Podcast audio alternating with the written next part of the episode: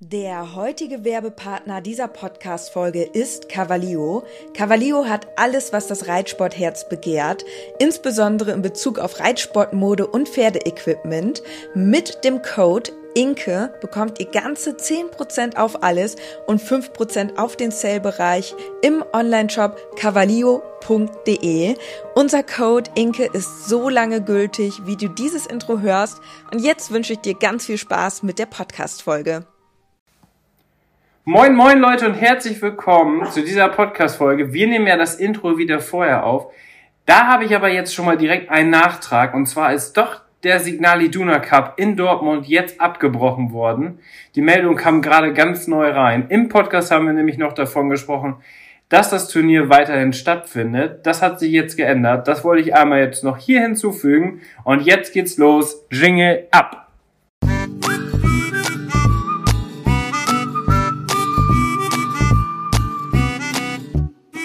Herzlich willkommen zum Podcast Gepflegter Reitsport mit Inke und Dennis als Team Leo.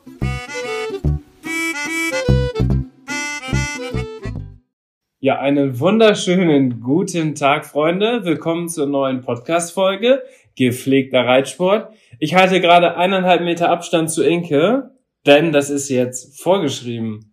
Das wird nämlich heute die große Coronavirus Folge. Hallo Inke. Hi. Ja, also wir haben einige Infos zum Coronavirus in Bezug auf den Reitsport zusammengetragen und haben einmal geschaut, was sagt denn die FN und so weiter und haben uns gedacht, wir machen mal darüber eine Podcast-Folge, um das zum aktuellen Stand einmal zusammenzutragen, da ja aktuell auch sehr viele Turniere ausfallen und ich denke, da ist doch auch die Frage offen, wie ist das mit den Nenngeldern und auch grundsätzlich, wie sieht es aus, wenn das Virus sich weiter ausbreitet? Wie sieht es dann mit der Pferdeversorgung aus? Wie ist das geregelt? Was ist der aktuelle Stand der Dinge? Ganz genau. Das hast du schon mal sehr gut beschrieben. Ja, ähm, das Coronavirus, das ist natürlich jetzt gerade in aller Munde. Tatsächlich fing das ja schon Anfang Januar an in China und es gab ja so einen kurzen Zeitraum, so zwei Wochen, irgendwann im Februar, wo das schon wieder so ein bisschen abgeflacht ist. Ja. Und dann kam das ja nach Europa. Und dann wurden die ersten Fälle in Europa ähm, quasi bestätigt. Und ja, dann hat das natürlich jetzt ein Ausmaß genommen, wo, glaube ich, erstmal so niemand dran gedacht hätte.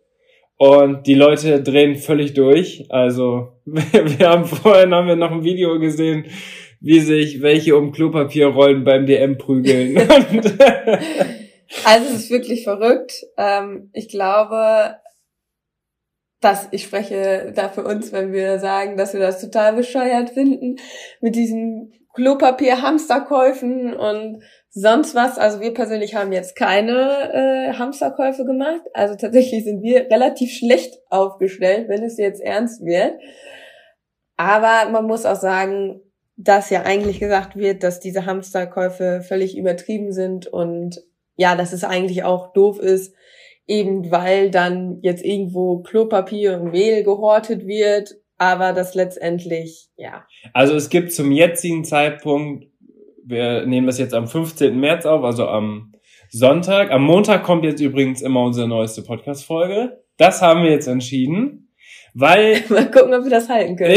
Die Idee war es eigentlich, guck mal, jetzt, jetzt kommt nämlich schon das, ich will immer der Coronavirus sagen, aber jetzt kommt immer, jetzt kommt schon mal das Coronavirus zum Einsatz. Unsere Idee war es, immer montags die neueste Podcast-Folge zu machen, weil dann ganz viele Leute unterwegs sind, mhm. in Bus und Bahn und keine Ahnung, und super den Podcast dann in die neue Woche mit reinnehmen können, um den auf dem Weg oder so zu hören. Ja. Das wird ja jetzt mit Corona schon wieder schwierig. Jetzt ist es ja eher der Fall, dass ganz viel auf Homeoffice, Schulen und Universitäten haben zu. Also ja, schauen wir mal. Aber ich glaube, auch, vor allem auch vielleicht, wenn man zu Hause ist, hat man ja noch mehr Langeweile. Wie ist denn jetzt aktuell bei uns die Lage? Also du bist ja aktuell im Arbeiten, ihr habt jetzt noch kein Homeoffice. Wir haben noch kein Homeoffice, aber wir müssen unser Arbeitsmaterial, sprich Laptop, Unterlagen, alles, was wir benötigen. Ähm, unsere Vorgesetzte sagt immer, dass man von überall aus stricken kann. Also das heißt, wir haben alles mit, was wir brauchen, dass ich theoretisch, wenn ich jetzt heute den Anruf oder die Nachricht bekomme, ab morgen ist Homeoffice, dass ich direkt auch von hier aus arbeiten kann. Ja. Das ist natürlich für unseren Bereich, wir sind da im Produktmanagement-Bereich, sehr angenehm, dass es sowas gibt ähm, weil wir wirklich eigentlich mehr oder weniger ortsunabhängig sind. Klar, wenn man vor Ort ist, mit den Leuten zusammensitzt, Meetings hat und so weiter, ist man mit Sicherheit effizienter. Mhm. Andersherum, durch die Digitalisierung und die Kommunikationswege, die es heutzutage gibt, ist es natürlich einfach jetzt auch äh, so zu kommunizieren. So. Ja. Und bei der Produktion zum Beispiel sieht das schon wieder ganz anders aus. Die brauchen die Maschinen und so weiter. Das heißt, da ist entweder Stopp komplett oder keine Ahnung, so in, im, in Schichtwechsel wird da irgendwie abgewechselt. Aber solche Modelle und sowas haben die da jetzt auch schon geplant. Dass zum Beispiel die in der Produktion Montag, Mittwoch, Freitag arbeiten, die eine Gruppe, und Dienstag, Donnerstag, Samstag die zweite Gruppe. So dass möglichst wenig Leute immer an einer Stelle sind. Ja, bei mir ist es so, ich bin ja am Studieren und meine Semesterferien wurden jetzt verlängert. Also ich habe jetzt aktuell noch offiziell Semesterferien, die wurden jetzt allerdings verlängert. Und eigentlich hätte ich in der ersten Semesterwoche auch eine Prüfungswoche gehabt, ähm, wo ich auch eine Prüfung gehabt hätte. Die wurde jetzt erstmal auf unbestimmte Zeit verlegt. Ähm, da haben wir jetzt noch keine weiteren Informationen. Da stehe ich jetzt im Moment auch so ein bisschen vor einem Fragezeichen, wie es da denn jetzt weitergeht. Ähm, das ist bei mir persönlich auch so. Ich ähm, bin gerade dabei, also die Prüfung beinhaltet ein Buch, das wir gestalten. Und dieses Buch muss ich halt auch noch drucken lassen. Und jetzt habe ich auch schon so ein bisschen Angst, dass es eventuell ähm, schwierig werden könnte mit dem Druck weil ähm, ja vielleicht Betriebe jetzt auch in dem Sinne ähm, nicht mehr die Leistung erbringen können, die sie sonst erbringen und gerade so auch in Produktion natürlich ähm, ja die Gefahr besteht, dass da Produktionsketten halt auseinanderbrechen. Ne? Deswegen bin ich echt mal gespannt, ob ich das dann jetzt noch alles so hinkriege.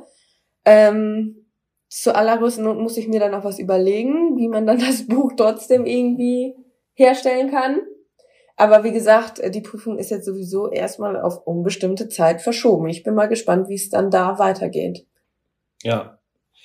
Das Gute ist ja, dass der Podcast auch ortsunabhängig ist. Das heißt, wenn es jetzt hart auf hart kommt und wir im Quarantänemodus sind, können wir trotzdem, dann können wir sogar, dann machen wir eine tägliche Podcast-Folge, habe ich mir überlegt. und berichten aus der Quarantäne. Ja. Also der Podcast wird jede Seuche und jeden Virus überleben. Okay, also kommen wir jetzt zu der Thematik. Grundsätzlich, also jetzt im Pferdesport haben wir es dadurch gemerkt, insbesondere, dass bei uns jetzt viele Turniere abgesagt wurden. Zum Beispiel der Signal Iduna Cup ähm, fand ja jetzt auch ohne Zuschauer statt. Und bei uns war es tatsächlich so, dass ein Turnier bei uns hier in der Gegend sogar abgebrochen wurde. Das sollte eigentlich auch ohne Zuschauer stattfinden. Und da sind wir dann am Freitag sogar noch gestartet, ohne Zuschauer. Und Bube wurde platziert. Ja, Bube wurde platziert. Richtig cool. A-Springen. Ich habe mit Bube das Jahresziel erreicht. Mega. Nochmal High Five. Ah, mein das, Finger. Oh, sorry. Dennis hat sich gestern äh, den Finger abgeraspelt an der Reibe. Ja, ich habe Möhren gerieben. Möhren gerieben. Und auf einmal war da ein Stück Finger mit drin. Aber äh, ja. Ja, auf jeden Fall. Es waren trotzdem viele Teilnehmer da. Wie viele sind gestartet? Also, ich glaube, vom, von den, von der, von den Startern her, war im Gegensatz zu den Nennungen, war es wahrscheinlich eher schwächer, würde ich sagen. Ja. Aber es ist ja, ist ja grundsätzlich so, dass wenn jetzt, keine Ahnung, A-Spring 50 Nennung hat, dass, wenn es gut läuft, 30 Leute starten. Ja. Und da sind jetzt, ich glaube, es waren Nein. 42 Nennungen und 21 oder 20 sind gestartet. Ja. Also die, also 50 Prozent ungefähr. Und Bube hatte seine erste Nullrunde im A-Springen und war damit direkt mit einer 7,4, das war ein Stilspringen, platziert. Richtig cool. Wir haben uns natürlich sehr gefreut. Das war mal was Schönes jetzt in dieser Zeit. Das Witzige ist, wir haben eigentlich gar nicht damit gerechnet, dass wir überhaupt Turnier reiten. Ja. Also ich hatte auch jetzt zuletzt, ähm, haben wir gar nicht auch so viel gemacht, weil wir dann auch dachten, ja gut, machen wir ein bisschen mehr Shooting und so weiter und so fort. Und ich habe Buba auch gar nicht so intensiv in der Woche trainiert und ihn gar nicht so vorbereitet, wie ich das immer gerne mache, wenn wir wirklich Turnier geplant haben. Ja. Und deswegen, das Turnier hatte ich gar nicht mehr auf dem Schirm. Ich hatte auch noch in Fox-Trupp genannt und die haben nämlich auch schon abgesagt. Und deswegen hatte ich irgendwie das auch komplett vercheckt, dass ich überhaupt da einen Startplatz hatte. Ja, also gefühlt hatte jetzt eigentlich jeder hier das Turnier abgesagt, auch die ländlichen Turniere. Genau, und dann war es so, dass ich dann am Donnerstag nachgeschaut habe und da stand dann, ähm, das Turnier in Greven findet auf besonderen ähm, oder nach besonderen Kriterien statt. Und die besonderen Kriterien waren die, dass die quasi gesagt haben, man muss sich in Besucherlisten eintragen. Mhm. Und das haben wir dann natürlich auch gemacht, als wir da waren. Da ging es dann darum, wer wann wo da war quasi. Also wir mussten da eintragen, dass wir um 16.30 Uhr angekommen sind. Da haben wir uns ja erstmal festgefahren, deswegen hat sich das noch ein bisschen hingezogen. 17.30 war dann die Prüfung. 19 Uhr ungefähr haben wir die Anlage wieder verlassen. Also das haben wir alles da schön protokolliert. Und mussten unseren Namen, unsere Adresse hinterlassen, dass dann wirklich, falls da jetzt ein Fall sein sollte, dass man halt die Wege quasi nachvollziehen kann. So, das war dann am Donnerstag der Stand. Und am Freitag sind wir hingefahren. Ja. Dann sind wir geritten. Im Endeffekt, muss ich ganz ehrlich sagen, war es wie ein ganz normales Turnier am Freitagnachmittag. Also man hat Freitags jetzt, Nachmittag sind ja sowieso nicht viele Zuschauer da. Und klar, jeder hatte eine oder maximal zwei Begleitpersonen dabei. ja, Und ähm, das sind in der Regel einfach auch die Leute, die sonst auch da sind. So. Ja. es war eigentlich kein großer Unterschied, aber man muss auch wirklich sagen, es kam zu keinem wirklichen Kontakt mit anderen Leuten. Also das war dann natürlich auch äh, nicht wirklich stark besucht. Wie gesagt, nur die Begleitpersonen und dementsprechend konnte man den Sicherheitsabstand auch zu den Leuten einhalten.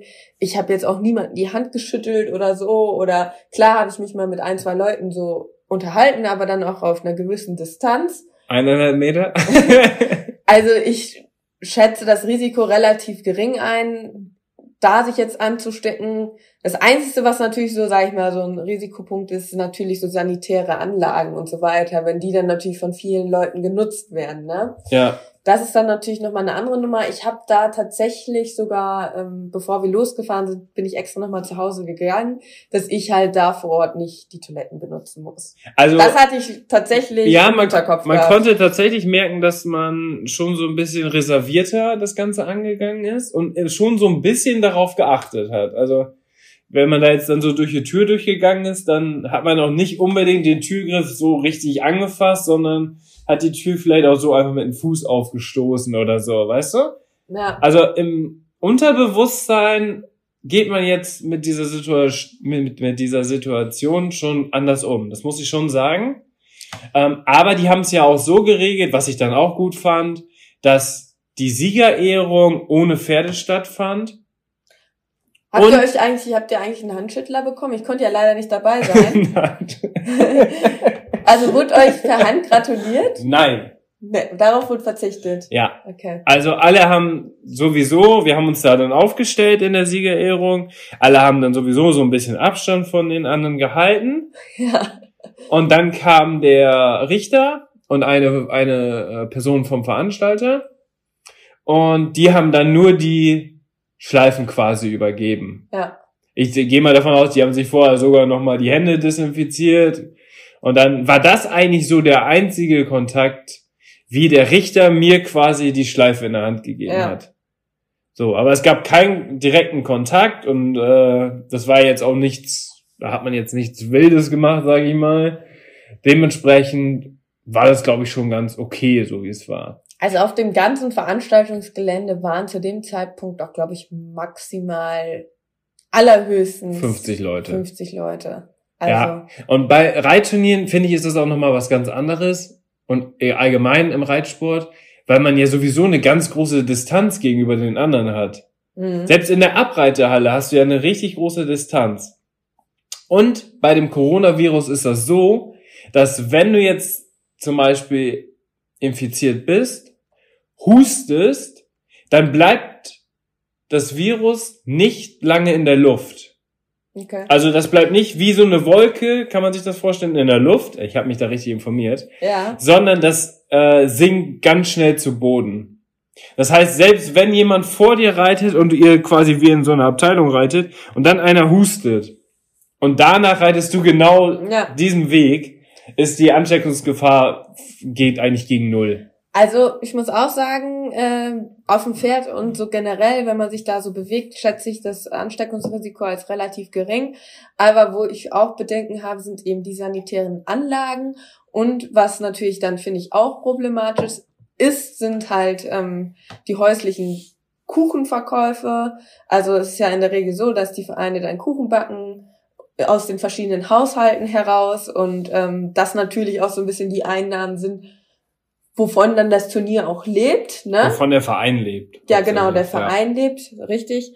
Und ähm, sowas, also sowas gab's da jetzt auch nicht, aber ähm, Doch, du konntest, du konntest Kuchen kaufen. gab's da auch äh, so Kuchen? Ja. Ach, das wusste ich nicht. Ja. Aber das ist natürlich so, ich glaube, der verkauft sich dann relativ schlecht, weil in den Zeiten will dann, glaube ich, keiner so gerne so ein, ähm, weiß man ja auch nie, wie der dann zu Hause gebacken wird, keine Ahnung, aber ähm, Anscheinend hatten die ja noch Mehl. Ja, genau. Nee, aber da muss ich ganz ehrlich so in diesem Verkauf und halt sanitäre Anlagen sehe ich das Risiko dann schon, dass man sich halt vielleicht anstecken könnte. Deswegen finde ich es eigentlich auch nicht, also finde ich es eigentlich auch richtig, dass die Turniere abgesagt werden. Ja. Weil jetzt zum aktuellen Zeitpunkt ist es ja einfach so, dass diese Viruswelle verlangsamt werden muss. Ganz äh, verhindern kann man es quasi nicht, dass sich jetzt weiter Leute anstecken. Aber es geht ja darum, diese Risikogruppen zu schützen und eben ähm, das Ganze zu verlangsamen, so dass quasi die Infrastrukturen weiterhin erhalten bleiben.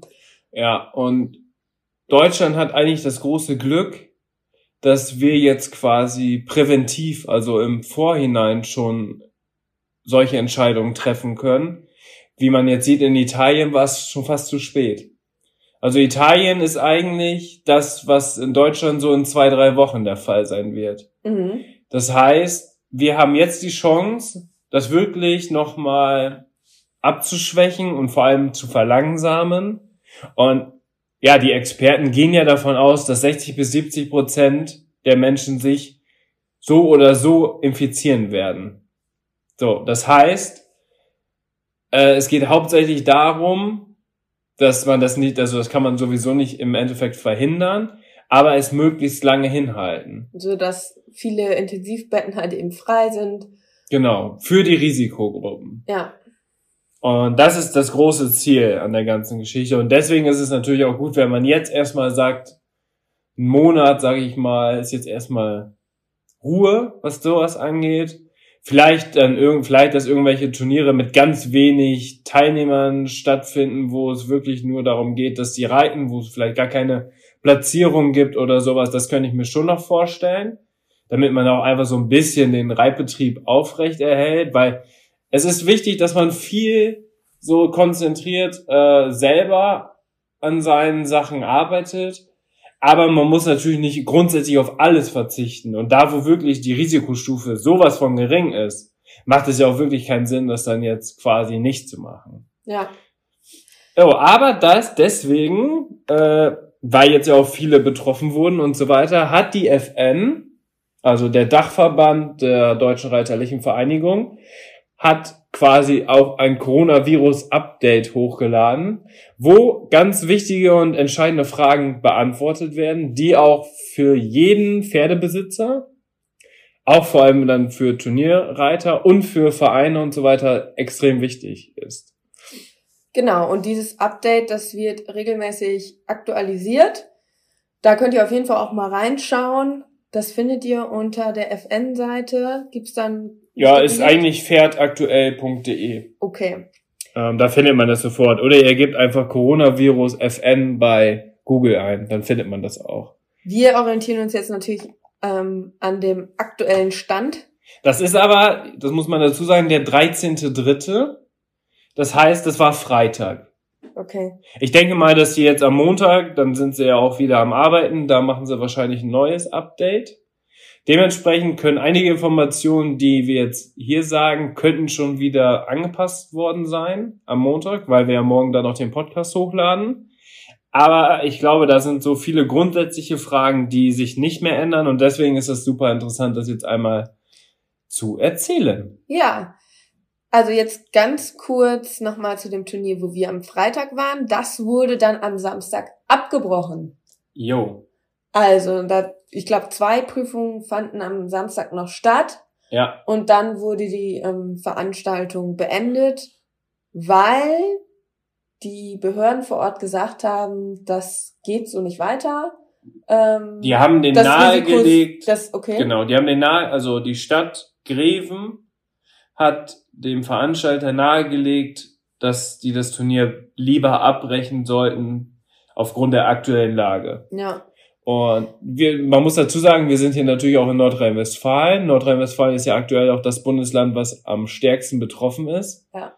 Dementsprechend ähm, war es dann vielleicht auch die richtige Entscheidung. Und man muss aber auch dazu sagen, das hat sich ja jetzt auch wirklich erst, sage ich mal, so jetzt in den letzten Drei, zwei, drei Ja, genau. Tagen entwickelt. Ne? Also Genau. am Donnerstag konnte man das jetzt noch nicht so ernst nehmen. Da waren noch nicht alle Schulen abgesagt und so weiter, ja, als es heute der Fall ist. Also es war natürlich jetzt auch direkt so ein Turniertermin, wo sich vielleicht auch, ja, wo vieles gekippt ist, sage ich mal, in der Gesellschaft. ja, auf jeden Fall. Weil, guck mal, am Freitag waren wir da und sind das Turnier geritten. ja, Aber am Freitag waren auch noch alle Schüler in den Schulen. ja. Und wenn also 30 Schüler in einer Klasse nebeneinander sitzen, Das ist viel, viel das ist schlimmer. viel, viel schlimmer, als wenn ich da mit Bube reite und immer so drei, vier Ja, Pferdelängen Abstand habe zu den anderen. Ne? Also das muss man immer natürlich auch so ein bisschen abwägen. Also es war ja tatsächlich so, dass sich das erst da auch wirklich so stark entwickelt hat und ähm, ja, das Turnier dann letztendlich dann auch aufgrund der aktuellen Entwicklung sich ja dann abgebrochen wurde. Ja, So. Und was äh, natürlich für die Veranstalter dann auch relativ doof ist, weil die stehen da alle in den Startlöchern. Wie ist denn sowas geregelt? genau. Das hat natürlich, das sind natürlich Fragen, die sich ganz viele stellen. Vor allem auch die Reiter, die jetzt Prüfungen genannt haben und die Turniere, die abgesagt wurden. Was ist mit den Nenngeldern und wie ist das alles geregelt? Und da ist es jetzt einfach so, mh, da haben die jetzt verschiedene Fragen beantwortet quasi auf der Internetseite. Und die erste Frage, die das erstmal so ein bisschen einleitet, ist, wer entscheidet, ob eine Pferdesportveranstaltung in Deutschland stattfinden darf oder nicht?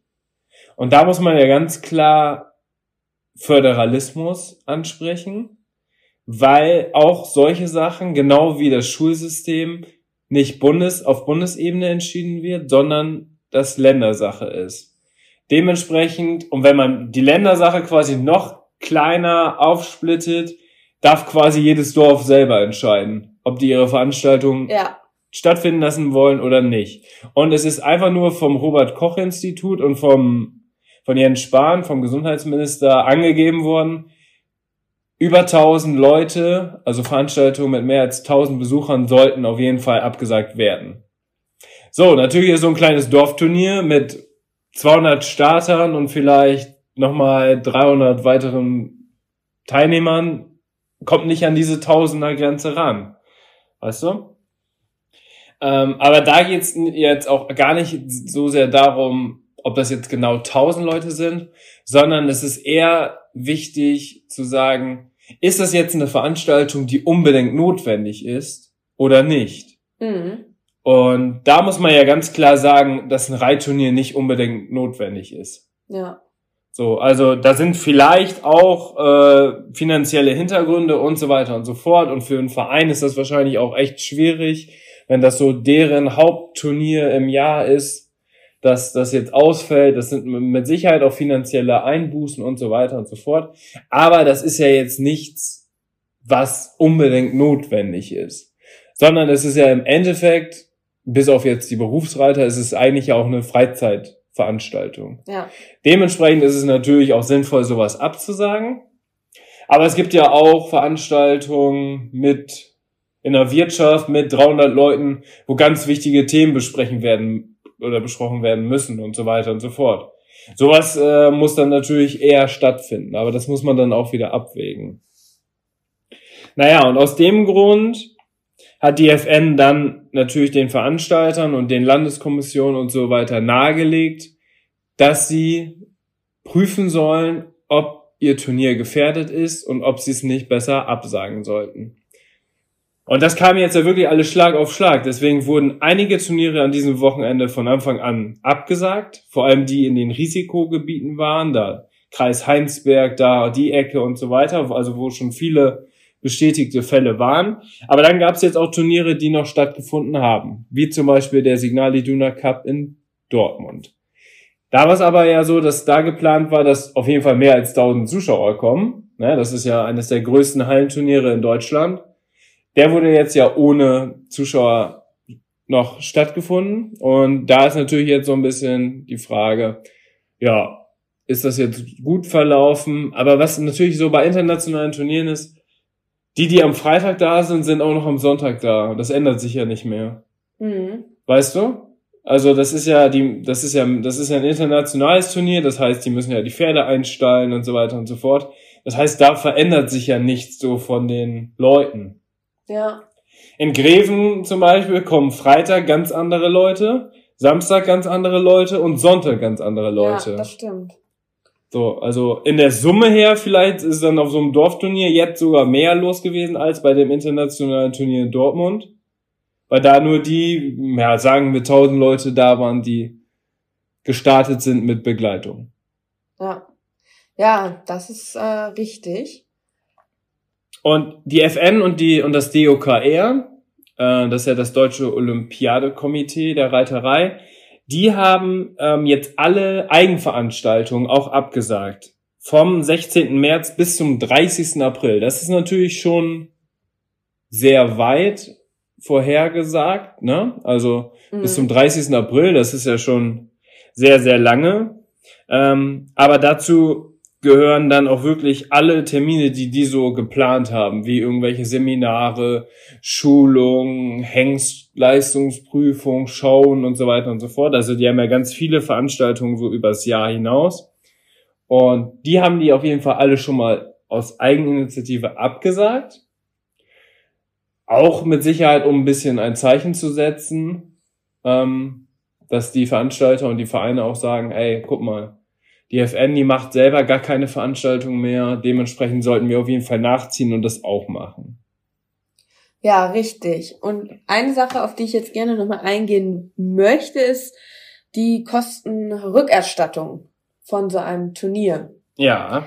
Also, jetzt im Fall des Turnieres, was jetzt abgebrochen wurde, gilt das dann als höhere Gewalt? Das genau. ist ja so immer die Frage, ne? Genau. Also höhere Gewalt, das ist ja eigentlich so ein so ein äh, Stichpunkt, der jetzt oft genannt wurde, auch in den Medien, ne? Und das ist auch so ein bisschen Auslegungssache, muss man auch dazu sagen. Ähm, du hast dazu eine Formulierung rausgesucht. Ja. Finde ich persönlich, die relativ schwammig auch formuliert ist und man nicht so ja. recht weiß, also, ist es jetzt höhere Gewalt oder nicht? Genau, da kann man viel rein interpretieren. Ähm, also, ich kann das ja mal als Definition einmal vorlesen. Alleine daran sieht man schon, wie schwammig das formuliert ist, wie ich das jetzt vorlese. Ja. So, weil das ist einfach, also das ist einfach nicht konkret genug. Meiner Meinung nach. Als höhere Gewalt bezeichnet man ein betriebsfremdes, von außen herbeigeführtes Ereignis, das unvorhersehbar und ungewöhnlich ist. Und das mit wirtschaftlich erträglichen Mitteln auch durch die äußerste, nach der Sachlage vernünftigerweise zu erwartende Sorgfalt nicht verhütet oder unschädlich gemacht werden kann. So. Also. das können wir jetzt als, mal wir den, als du mir das erste Mal das vorgelesen hast, habe ich gesagt, lies mir das bitte nochmal vor, weil ich finde, das ist echt wirklich sehr, sehr schwammig formuliert. Ich würde jetzt sagen, von meinem Empfinden her, dass das schon höhere Gewalt wäre, wenn ich das jetzt damit vergleiche. Genau. Und das ist nämlich jetzt auch der Fall, wenn man, wir gehen ja jetzt einmal so durch. Als höhere Gewalt bezeichnet man ein betriebsfremdes, von außen herbeigeführtes Ereignis. Ja. Das Coronavirus ist ja auf jeden Fall von außen herbeigeführt. Ähm, das unvorhersehbar und ungewöhnlich ist. Ungewöhnlich auf jeden Fall, weil sowas gab es noch nie. Ja. Unvorhersehbar zum Zeitpunkt des Turniers in Greven, ja. Ja. Aber das kommt gleich nochmal. Das ist nämlich jetzt bei den Turnieren, oder sagen wir jetzt einfach schon direkt, bei den Turnieren, die jetzt noch keinen Nennschluss haben. Das heißt, die Anfang April sind oder Mitte April. Die Turniere. Für die ist es nicht mehr unvorhersehbar, weil es jetzt schon passiert ist. Ja. Verstehst du? Und aus dem Grund zählt bei denen auf jeden Fall das Argument höhere Gewalt nicht mehr. Jetzt ja, da besteht Fall halt die Gefahr, dass jetzt alle Turniere wirklich abgesagt werden, obwohl es vielleicht zu dem Zeitpunkt, wo das Turnier dann stattfinden wird, vielleicht gar nicht mehr so ein großes Thema, Thema sein wird. Ja aber alle dann vorsichtshalber eben die Turniere abgesagt haben, um auch nicht auf den Kosten sitzen bleiben zu müssen. Ne? Das ist jetzt natürlich so ein bisschen, sag ich mal, die Gefahr in dem Sinne, dass wir vielleicht noch länger auf Turniere verzichten müssen, als dass es überhaupt nötig wäre. Und wir haben jetzt auch natürlich überlegt, sollen wir jetzt unsere Nennung stornieren oder nicht? Ich muss ganz ehrlich sagen, ich bin auch ziemlich traurig ähm, darüber, dass ich jetzt mit Samurai zum Beispiel nicht starten kann, weil wir haben jetzt den ganzen Winter über trainiert und ähm, sind super vorbereitet eigentlich für die M-Dressur und wollten jetzt die Zeit wirklich auch nutzen, gerade jetzt im Frühjahr, um unsere ersten M-Dressuren zu reiten. Und ja, also da muss ich ganz ehrlich sagen, das sieht ja aktuell dann schlecht aus. Und jetzt haben wir noch einige Nennungen offen, wo ich ganz ehrlich sage, Mensch, ich würde mich jetzt ärgern, wenn ich das storniere und das dann am Ende doch stattfindet. Ja. Dann würde ich mich schwarz ärgern, weil ähm, ich da schon gerne äh, dran teilnehmen würde. Ja, es ist schwer einzuschätzen. Ich glaube, da kann man auch keine Prognose geben. Fakt ist auf jeden Fall so, wenn es jetzt höhere Gewalt ist und ähm, das Turnier dann, sage ich mal, wie jetzt auch abgebrochen werden muss, dass es in der Regel so sein sollte, dass man das Geld bis auf drei Euro ähm, zurückbezahlt bekommt und 85 Cent FN-Gebühr werden auch einbehalten, aber drei Euro gehen dann noch an den Veranstalter, damit der noch anscheinend einigermaßen seine Kosten deckeln kann, die er da vielleicht noch hat.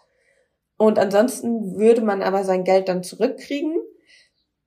Dann ist es halt der andere Fall, wenn man das jetzt absehbar hat, sage ich mal, nach Nennschluss. Da hast du jetzt noch was rausgesucht. Also ja. sieben Tage, man kann bis zu sieben Tage nach Nennschluss den Rücktritt anmelden. Also der Veranstalter. Der Veranstalter und dann würden die auch alle Kosten zu. Genau. Ähm, das ist jetzt bei den Nennkosten ist es jetzt so, die behalten die drei Euro ein. Also man muss jetzt aber davon ausgehen, dass das ein Fall durch höhere Gewalt ist. Also das ist, das muss der Fall sein jetzt.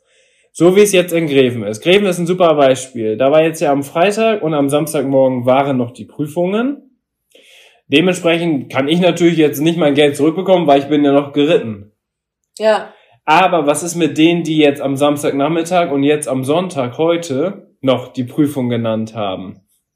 Und da ist das so, dass drei Euro, das ist so ein Pauschalbetrag von jeder Nennung, von jedem Startplatz, also es geht immer um die Startplätze, vom Veranstalter quasi einbehalten wird, um deren eigene Kosten zu decken. Weil die mussten sich ja um irgendwelche Technik kümmern, um die Richter, dass die Richter kommen und so weiter und so fort. Also vor allem viele Verwaltungssachen und auch Kosten, die so entstanden sind, die sollen durch diese drei Euro gedeckt werden. Man das muss jetzt aber dazu sagen, weil du es jetzt explizit so gesagt hast, wir wissen jetzt nicht ganz genau, ob es jetzt wirklich der Fall ist dort in Greven. dass man Genau, das muss noch geprüft dass das werden. äh, zurückgezahlt wird und drei Euro einbehalten wird und so weiter. Das ist jetzt nur das, was die FN schreibt für den Fall, wenn höhere Gewalt eintritt. Genau, aber in Foxtrop habe ich eine E-Mail von aus Foxtrop habe ich eine E-Mail bekommen. Ja, Da ist das so. Da hat der Veranstalter mir geschrieben, dass die die drei Euro einbehalten und den Restbetrag wieder zurücküberweisen. ja, Und das ist ja auch eine ganz entscheidende Frage. Wurde das Geld denn schon überwiesen oder nicht? Und nach Nennschluss ist das so, dass die FN zwei Tage später das Geld von deinem hinterlegten Konto einbezieht. genau. Und bis zu sieben Tage nach Nennschluss darf der Veranstalter aber noch entscheiden, ob das Turnier stattfindet oder nicht.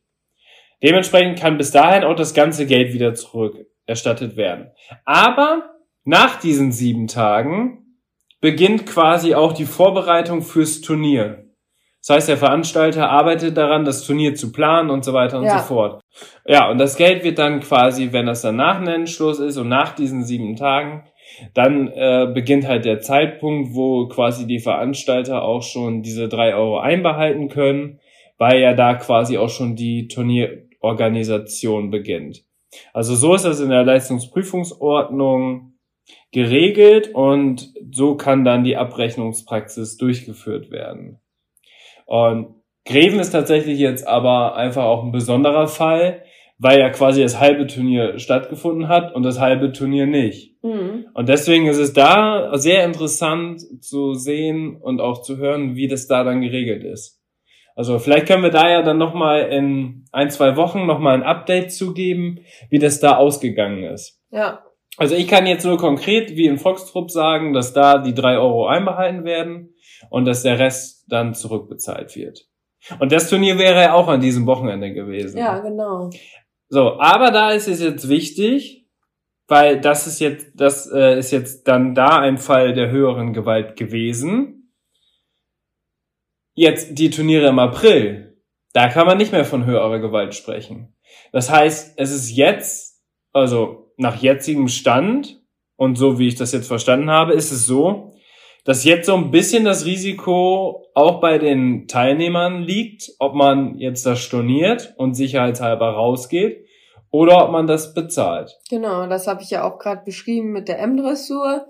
Ja, Ja, dass man eigentlich jetzt nicht darauf verzichten möchte, wenn es dann doch stattfindet, aber man es nicht genau sagen kann. genau. Aber wenn es nicht stattfinden sollte, hast du quasi auch nur diese drei Euro verloren, wenn man das so nennen kann.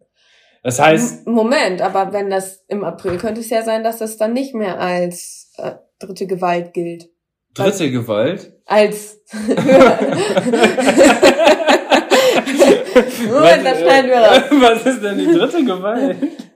Aber im April könnte es ja tatsächlich sein, dass das dann nicht mehr als höhere Gewalt ausgelegt wird. Ja, und, und dann wäre es tatsächlich ja so, dass man eventuell ja sogar auf den Kosten dann sitzen bleibt oder nicht. Das, ja, da, Das werden wir dann sehen. das werden wir dann sehen. Das ist tatsächlich noch nicht geregelt, weil es zu dieser Situation noch Ja. nicht gekommen ist. Man muss ja auch sagen, ich glaube, das ist eine relativ, ja, es ist einfach eine Situation, die ja auch noch nie so da gewesen ist und es ist natürlich in dem Sinne auch schwer zu sagen, was genau passieren wird. Da wird es sicherlich dann Regelungen geben und ich bin da sehr gespannt, wie sich das entwickeln wird. Ich kann mir vorstellen, dass es dann auch so ein bisschen mit Kulanz des Veranstalters zusammenhängt. So, wenn das, Ah, wenn das äh, jetzt wirklich dann so ein bisschen eingedämmt wurde und so weiter und so langsam der Betrieb wieder anfängt insgesamt, der Betrieb Deutschland, weißt du, was ich meine? ja, Dass alles wieder so ein bisschen anläuft und dass dann vielleicht nochmal ein Fall sein kann, wo dann der Coronavirus wieder aktiv wurde und deswegen ein Turnier abgesagt werden musste oder so. Dass es dann ja nicht unbedingt wie in der Definition vom äh, Fall höhere Gewalt ausgesprochen wird, dass es vorhersehbar ist. Weil man hätte ja das eine Risikoabschätzung machen können. ich denke, das wird einfach auch jetzt noch eine Regelung, wird dann noch kommen, die das Ganze dann entscheidet. Das kann man zum jetzigen Zeitpunkt gar nicht genau sagen, wie Ja. sich das entwickelt. Fakt ist aber, jetzt, um das einmal dann noch jetzt abzuschließen, bei uns ist es ja so, wir haben mit unseren Pferden richtig viele Turniere genannt. und dementsprechend auch viele Nennkosten. Und es ist natürlich dann für uns jetzt, du bist ja jetzt noch im Studium und so weiter und so fort, wäre es natürlich schon heftig, wenn wir jetzt, sage ich mal, ich sage, nenne jetzt einfach einen Betrag, 200 Euro im Monat bezahlen für Turnierstarts. Ja. Was ja auch ungefähr so sei, so ist bei uns. Ja. Also der Betrag ist jetzt nicht willkürlich gewählt, sondern das ist ungefähr so der Betrag, den wir bezahlen pro Monat, um Reitturniere zu reiten. Und da ist es natürlich dann jetzt ganz ehrlich so, ähm, wenn du dafür jetzt nicht starten kannst, aber bezahlt 200 Euro im Monat, das ist dann schon hart, finde ich. Das ist dann schon heftig. Deswegen, aber ich glaube, dass die FN vor allem jetzt auch, weil das ist ja ein ganz großes Thema, ähm, dahinter ist, um da eine einheitliche Regelung zu finden. Ich finde, das, das ist, ja halt das auch wichtig, eben in einem gewissen Maße die Vereine jetzt, sage ich mal, von finanziellen ähm, auszuschützen, weil man muss natürlich auch so sagen, die, die Turniere sind natürlich auch wichtig für die Vereine. Ja. Und ähm, da sehe ich halt auch noch so ein bisschen die Gefahr, dass das eventuell für den einen oder anderen Verein wirklich schwer werden kann. Ja, und da hoffe ich natürlich, dass es für die Vereine auch gut ausgeht. Ja, weil das wollen wir ja alle. Und ich finde ja auch die Vereinsturniere, die so in Deutschland stattfinden oder auch hier bei uns, die haben immer so ihren eigenen Charme und so. Ja. Und das wäre ja total traurig, wenn das durch sowas jetzt kaputt geht. Das ist ja generell sowieso schon etwas rückläufig mit den genau. kleinen Vereinsturnieren und generell auch Reitvereine sind äh, rückläufig und es wäre natürlich schade, wenn es da jetzt noch mal so einen richtigen ja, richtigen Einschlag geben würde dadurch, weil es schon sowieso generell nicht so einfach ist. Ja. Und also der Trend geht ja immer mehr dahin zu so immer wiederkehrende Veranstaltungen, auch wie es bei uns jetzt ist in Riesenberg International, dass da viele Turniere stattfinden auf einem ganz hohen Niveau und alles von der Infrastruktur und so richtig gut angepasst ist. Ähm, aber dieser Charme und dieses Gefühl, wenn du auf diesen dörflichen Turnieren bist und du ganz genau weißt, alle Vereinsmitglieder haben jetzt dafür gekämpft, haben alles schön geschmückt fürs Turnier, versuchen wirklich das Beste rauszumachen. Alle haben ihren Kuchen gebacken. Ja, das ist auch total der schön. Dorfeigene Metzger hat seinen Imbisswagen dahingestellt, wo du dir deine Currywurst ja. mit Pommes holst. Sowas, das ist halt einfach schön, weißt du? Ja. Und vor allem für Amateure ist das einfach so immer so ein, es gibt so Highlights im Jahr, die man wahrscheinlich so als Amateur-Turnierreiter hat, die man auf jeden Fall nicht äh, missen möchte. Und dann gibt es natürlich solche Veranstaltungen, wo es dann wirklich so mit einer Veranstaltungsfirma und so weiter geregelt ist. Also diese Turniere, die sind ja auch einfach mehr oder weniger, geht es hauptsächlich da um Sportliche. Genau, das ist dann natürlich auch mehr auf den Profisport ausgelegt. Ja, also, jetzt Turnierreiten ist eine Sache, aber viel wichtiger ist natürlich die Versorgung unserer Pferde. Yo. Und das ist natürlich jetzt auch nochmal ein ganz großes Thema in Bezug auf Quarantäne. Ja. Denn was ist, wenn man selber in Quarantäne ist? Was ist dann mit den Pferden, die man eigentlich versorgen müsste, bewegen müsste? Und da ist jetzt auch ganz klar die Empfehlung von der FN, dass man sich halt jetzt wirklich zeitig darum kümmern sollte, dass man für den Fall der Fälle jemanden hat, der sich um die Pferde kümmert.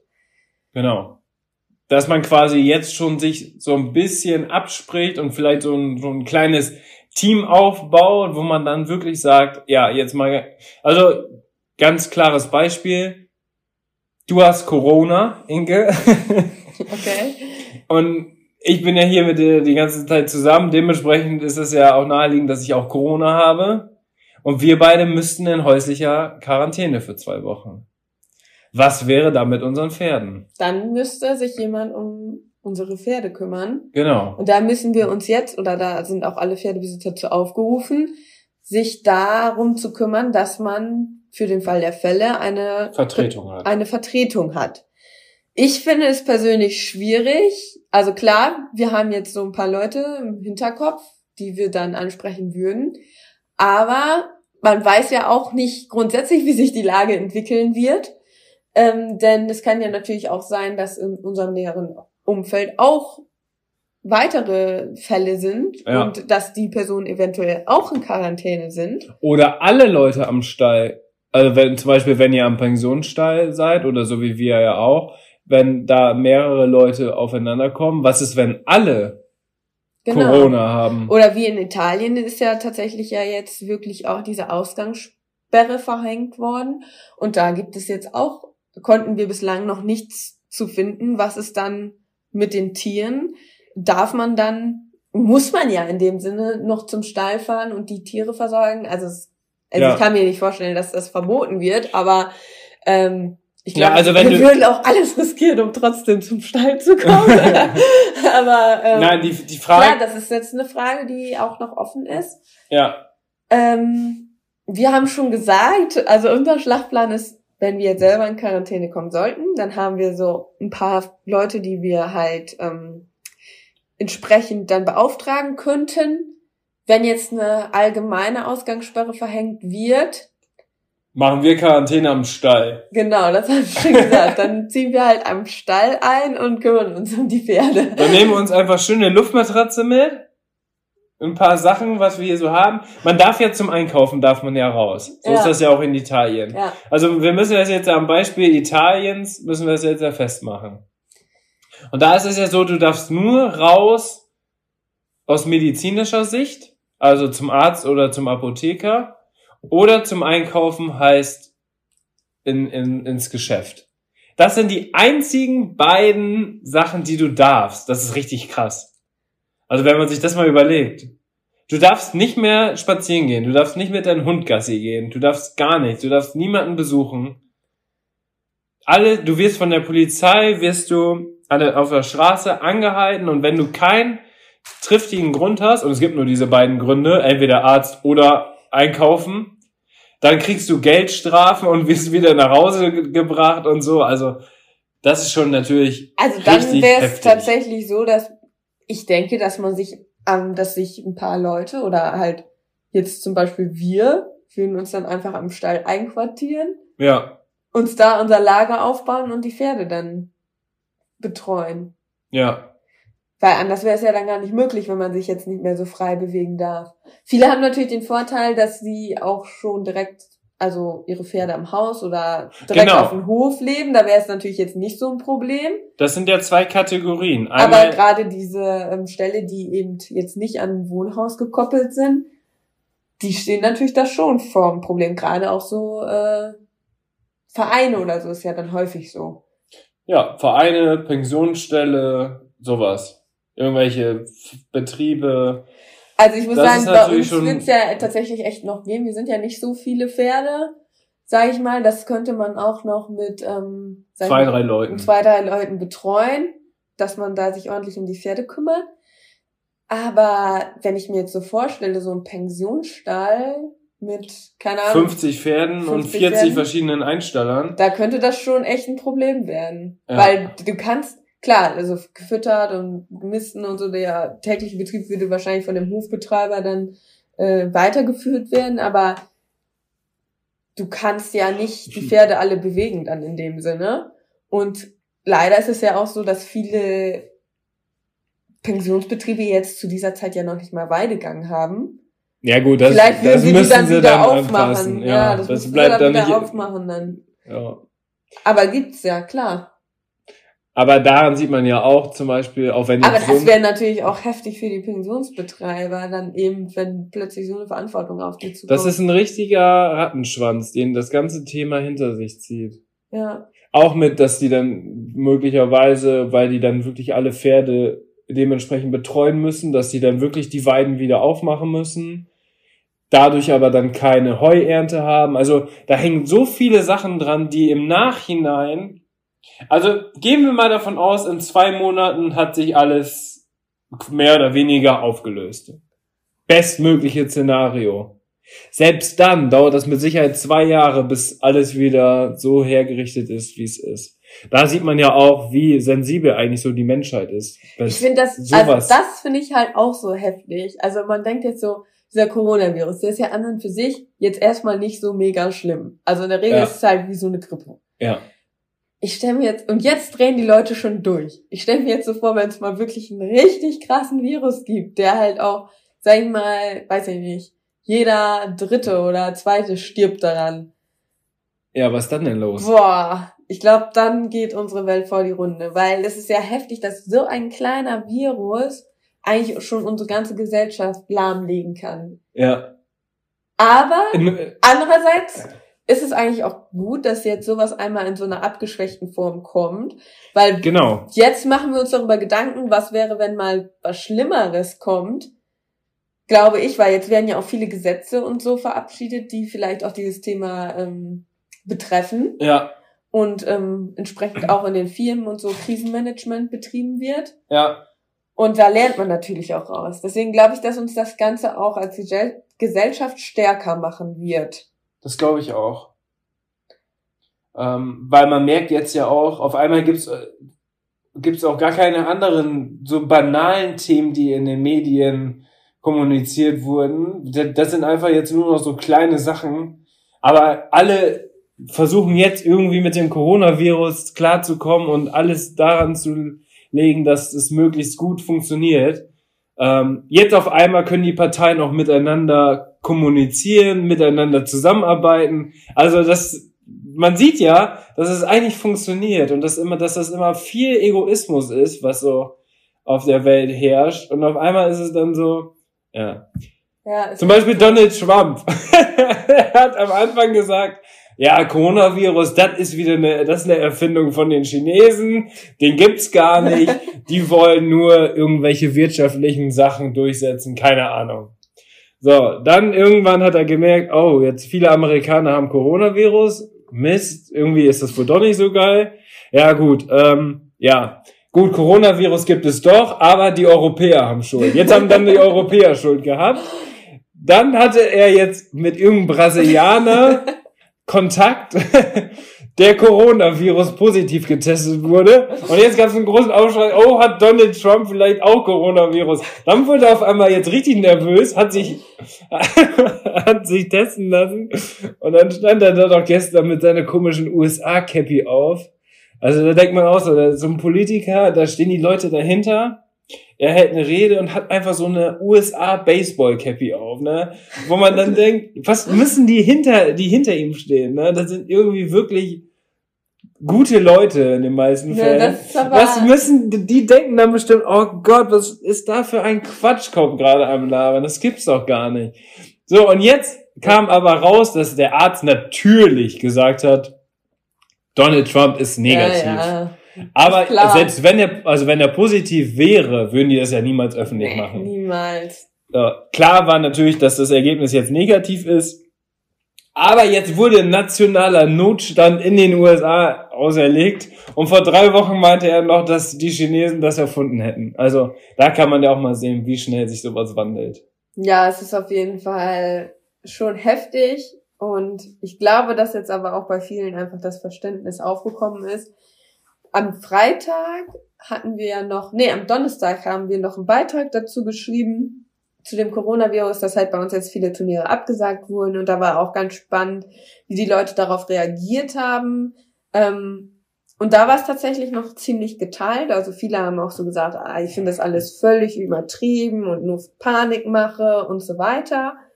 Aber ich muss ganz ehrlich sagen, ja, es wird ähm, sehr gepusht, so sag ich mal, von den Medien und auch diese Hamsterkäufe und so, ich finde es eigentlich viel zu übertrieben. Aber ich finde es halt einfach wichtig, diese Risikogruppen zu schützen. ja, Und ähm, da hat zum Beispiel auch eine bei mir unter dem Beitrag geschrieben, dass sie eben auch zu dieser Risikogruppe gehört und sie jetzt auch darauf angewiesen ist, dass sich ähm, ja, dass andere Leute darauf Rücksicht nehmen. ja, Und ähm, dann denke ich auch schon so, ja, das ist schon auch wichtig, ähm, dass man ja sich, dass man jetzt nicht so Egoismus, also dass man halt nicht so egoist, ego. Ich denke, das ist schon sehr wichtig, dass man halt eben nicht egoistisch ist und da auch an die Risikogruppen denkt und sich entsprechend dann verhält. Und ähm, ich denke, dann wird das Thema auch irgendwann wieder vielleicht schneller gegessen sein, als, als wir denken. ja. Ja, zum Beispiel habe ich noch mit einer Bekannten gesprochen am Donnerstag oder am Freitag, nee, am Freitag sogar.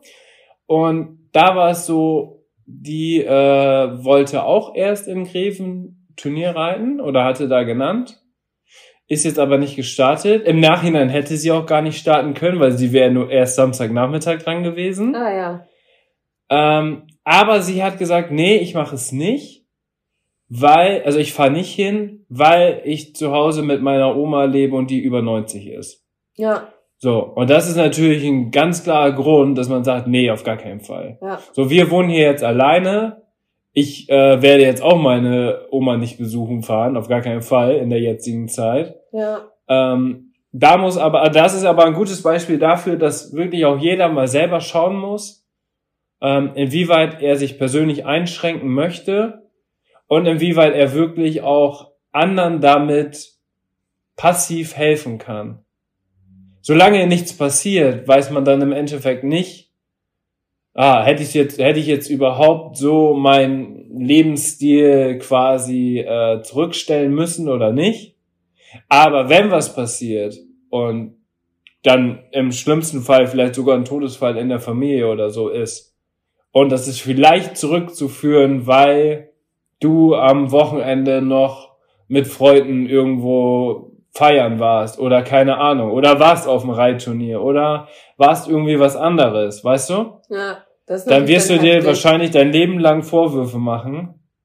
Und ich glaube, das möchte niemand. Und das ist eigentlich jetzt so am Ende der Podcast-Folge nochmal der Appell an alle, dass man einfach schaut, dass man niemanden in so eine Situation bringt und dass man wirklich persönlich schaut, wie die Bedingungen zu Hause sind oder generell mit den Leuten, die man, mit denen man viel Kontakt hat und dann einfach dadurch abgeleitet sagen kann, okay, darauf verzichte ich, einkaufen muss ich, klar, aber vielleicht unterstütze ich meine Großeltern und kauf für die ein, damit die nicht in den Laden rein müssen, wo 25 Leute an der ähm, Kasse stehen und sich um Klopapier prügeln. So, das braucht dann de- das braucht deine Oma oder dein Opa braucht es dann auch nicht mitmachen. Dementsprechend kannst du dann vielleicht, wenn du noch, wenn du jung bist und jetzt den Podcast hörst, sagen, ja komm, ich gehe in den Kampf und besorge noch eine Toilettenpapier. Oh Gott. Ja. Man kann sich auch anders behelfen. ja, Ganz ehrlich. genau. Also auch am Ende, also das mit Klopapier verstehe ich sowieso generell gar nicht. Das macht gar keinen Sinn, weil selbst wenn Walking Dead, wenn das echt wird oder I Am Legend, wenn du der letzte Mensch auf der Welt bist, dann bist du nicht stolz darauf, wenn du Klopapier gehortet hast. Also das kann ich mir beim besten Willen nicht vorstellen, dass das auch, dass das auch am Ende lebensentscheidend ist, Klopapier zu haben. Ich fand's auch ein bisschen verrückt, dass bei uns ja teilweise eher die Kühlregale leer geräumt waren. Das war am Konserven. Anfang. Ja, das war am Anfang. Ja, Das genau. ist ja eigentlich mega dumm. Ja. Weil, Wie kann man sich denn mit Joghurts eindecken? Nach einer Woche abgelaufen. Oh, danke. Und Konserven sind keine Ahnung wie lange haltbar. sehr Teilweise welche, die kannst du eigentlich ewig ohne Ja. Bedenken essen. Also da steht Verfallsdatum meistens so zwei Jahre drauf, aber tatsächlich sind Konserven eigentlich fast unbegrenzt haltbar. Ja. Oder Honig ist eigentlich das Lebensmittel, was nie schlecht wird. Nie. Ja. Aber ich war im Lidl, ich konnte kein Klopapier kaufen, aber Honig. Honig war, hat niemand angebrüht. Also, ja. Deswegen, also, das ist so eine Hysterie von dem, auch von den Medien geschaffen, aber auch von Social Media. Klar, ähm, weil einfach Leute dann Videos sehen, äh, wo Toilettenpapier leer ist, wo die Regale ausgeräumt werden. Bei TikTok zum Beispiel geht das ja richtig ab mit Ja. den It's Videos. Corona-Time. It's Corona-Time. Dementsprechend ähm, werden die Leute, die dann auch vielleicht einfach nicht so intelligent sind, die werden auch so mit sowas angesprochen und sagen, Alter, ich muss jetzt aber ganz schnell hier Scheißpapier besorgen, weil sonst brennt die Hütte. Oh, und Okay. dann gehen die los. Und dann gibt's, bei TikTok gibt's so ein Video im DM, wo sich so eine Kassiererin mit so einer Frau prügelt um drei Packungen Toilettenpapier. Ja, weil die, weil die keine haushaltsübliche Menge kauft. Weiß nicht, die hat da irgendwie sechs Packungen drin und die darf aber, glaube ich, nur zwei. Und dann sagt die ganze Zeit, aber es ist für drei Haushalte, es ist für drei Haushalte. Und die so, nein! Und dann reißen die an der Packung rum, die ist schon oh halb kaputt Gott. gerissen. Bei uns in der Nähe, also oh. ein, eine Nachbarstadt von uns, da musste sogar schon die Polizei kommen, weil sich zwei Leute um Mehlpaket gekloppt haben. Ja. Also das ist, Leute, macht euch nicht verrückt. So. Und an der Grippe sterben viel mehr Leute. Aber das ist natürlich im Moment kein Thema. Ja, aber das Ding ist natürlich, dass die Risikogruppen, wenn du das im Vorfeld, wenn diese Grippewelle kommt, dass die sich ja in der Regel impfen können. Impfen lassen können. Ja. Und das geht bei Corona aktuell ja noch nicht. Nee. Also das wird nächstes Jahr der Fall sein. Deswegen wird es spätestens nächstes Jahr um diese Zeit wird es, wird, wird man sagen, ach Corona, weißt du noch? 2019, 2020, äh, das war mal was, du. Also, da haben sich die, das musst du dir mal vorstellen, da haben sich Leute um Klopapier geprügelt. Und um Nudeln. Und um Mehl. Und um Nudeln. Wie, wie wir später darüber reden, so. wenn, wenn zum Beispiel so 50 Jahre später dann irgendwie, keine Ahnung, wir sehen unsere Enkelin, kommt uns besuchen und dann fragen wir so, na, was gab's heute in der Schule zum Mittagessen? Na, nur Nudeln mit Tomatensauce. Und dann sagen wir so, was? Im Jahr 2020. Da, da gab's keine Nudeln. Sei froh, dass du Nudeln bekommen hast. Irgendwie so, ja. Oh Gott, oh Gott, oh Gott. Naja, Leute. Ähm, so. Am Ball bleiben, weitermachen, vorausschauend denken, wirklich die Risikogruppen einfach bestmöglich schützen und ich glaube, dann kriegen wir das schon alles hin und das läuft weiter. Und zur Not, hier im Podcast, den können wir immer weiter ausstrahlen. Solange die Internetverbindung auf der Welt nicht komplett zusammenbricht, sind wir erreichbar und können den Podcast produzieren. Und das ist auf jeden Fall gut. Das kann euch jetzt durch den Tag bringen. Ich bin mal gespannt. Schreibt uns gerne mal, ähm, wo ihr den Podcast hört, weil nächste Woche hat sich ja die Situation komplett geändert. Ob viele zu Hause sind. Ich glaube ja auch solche Streaming-Anbieter wie Netflix und so, die werden jetzt richtig durch die Decke gehen, weil man hat ja nichts zu tun. Das habe gerade, jetzt muss ich, ja, sorry, ich wollte eigentlich schon aufhören. Aber ich habe gerade, als ich vom Steuer wieder zurückgekommen bin, da dachte ich so, krass, Samstagmorgen, 9 Uhr, 8.30 Uhr, hab Pferde schon rausgestellt und so weiter. Wie krass strukturiert mein Leben mit den Pferden ist. Mhm. Früher, oder mein Bruder zum Beispiel, der sitzt jetzt zu Hause, der schläft bis elf, wacht dann auf und sagt, ach, Sonntag, ja, was mache ich denn heute? Oh, nix, ja, mach ja mal Fernseher an. Vollkommen crazy, das kenne ich ja überhaupt nicht mehr. Nee, das kennen wir nicht. Aber man muss sagen, man merkt jetzt richtig, die Leute, also aktuell darf man ja noch rausgehen und alles. Und wir haben heute auch schönes Wetter. Gestern hatten wir auch Sonnenschein, blauer Himmel. Und ähm, gerade bei uns auch da im Wald und so in der Nähe war total viel äh, Le Leute, die eben dann spazieren waren und sowas. Yo. Und man sieht jetzt so richtig hier, äh, hier, hier Leute rumlaufen, wo man sieht dann einfach so, boah, die haben einfach jetzt Zeit. Ja, die haben Zeit. Und, und, die haben nichts vor. Ja, und die nutzen vielleicht aber auch die Situation noch aus, weil die Jetzt, auch vielleicht Angst haben, dass das ja, bald wie genau. in Italien ist. Hier gehen Familien, die habe ich noch nie gesehen. Spazieren. Die habe ich noch nie gesehen, die Leute, ja. die hier gerade alle am Fenster vorbeiliefen. Ja. Noch nie gesehen. Echt voll. Und also, aber alle sehen, also alle für sich, wenn man die Leute dann so anguckt, dann sehen alle irgendwie mega happy aus, dass sie gerade so irgendwie, also richtig so, als hätten alle jetzt gerade Ferien. Ist ja auch ja, ein bisschen so, ne? Ja, ist, vorgezogene Sommerferien. Ja. Und dann ist noch so schönes Wetter. Ja, also aktuell bei uns ist eigentlich die Stimmung hier in unserer Gegend gerade, würde ich als noch sehr, alle sind noch sehr positiv eingestellt, so. Ja, obwohl wir in NRW sind. Ja. Gut. Alles klar. Bleibt gesund, meine lieben Leute da draußen. Ich hoffe, ihr seid nicht davon betroffen. Ich hoffe, ihr seid nicht in der Risikogruppe. Und wenn, dann drücke ich euch ganz fest die Daumen, dass alles gut wird und wir denken auf jeden Fall auch an euch. Und wir hören uns in der nächsten Podcast-Folge, nächste Woche Montag. Das heißt, da können wir vielleicht dann nochmal ein kleines Update machen. Bestimmt bei der FN werden auch einige Sachen jetzt geändert noch. Gerade im Hinblick auf die nächsten Turniere, wie sich das jetzt weiterentwickeln wird. Und ähm, da werden wir euch natürlich drüber berichten, dass ihr immer hier im Podcast auf dem neuesten Stand seid. Was euer Pferd und so weiter angeht. Und wenn ihr irgendwelche Informationen dazu habt, die wir auch super im Podcast mit einpflegen können, schreibt uns auch gerne. Dann bewertet natürlich gerne. Und jetzt würde ich sagen, auf Wiederhören. Auf Wiederhören. Am Ende der Podcast-Folge habe ich noch einen Tipp für euch. Unser Partner rund um das Thema Fütterung ist der Online-Shop masterhorse.de. Ab Kraftfutter, Mesh oder Nahrungsergänzer. Unsere Pferde sind durch Masterhorse optimal versorgt und werden im Muskelaufbau unterstützt. Vom Bodybuilder Fiabesco bis hin zum jüngsten Teammitglied Santi.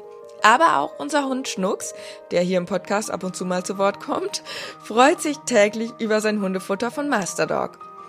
Ich weiß, im Moment steigen die Kosten im Tierhalterbereich enorm. Daher freuen wir uns, dass wir euch gemeinsam mit Masterhorse und unserem Code 06inke etwas unterstützen können. Denn ob Pferde oder Hundefutter, mit unserem Code sparst du ganze 10 Euro auf deine Bestellung. Der Mindestbestellwert ist 50 Euro und der Code 06inke ist so lange gültig, wie du dieses Outro hörst. Wir hören uns in der nächsten Podcast-Folge wieder. Bis dahin, Ciao.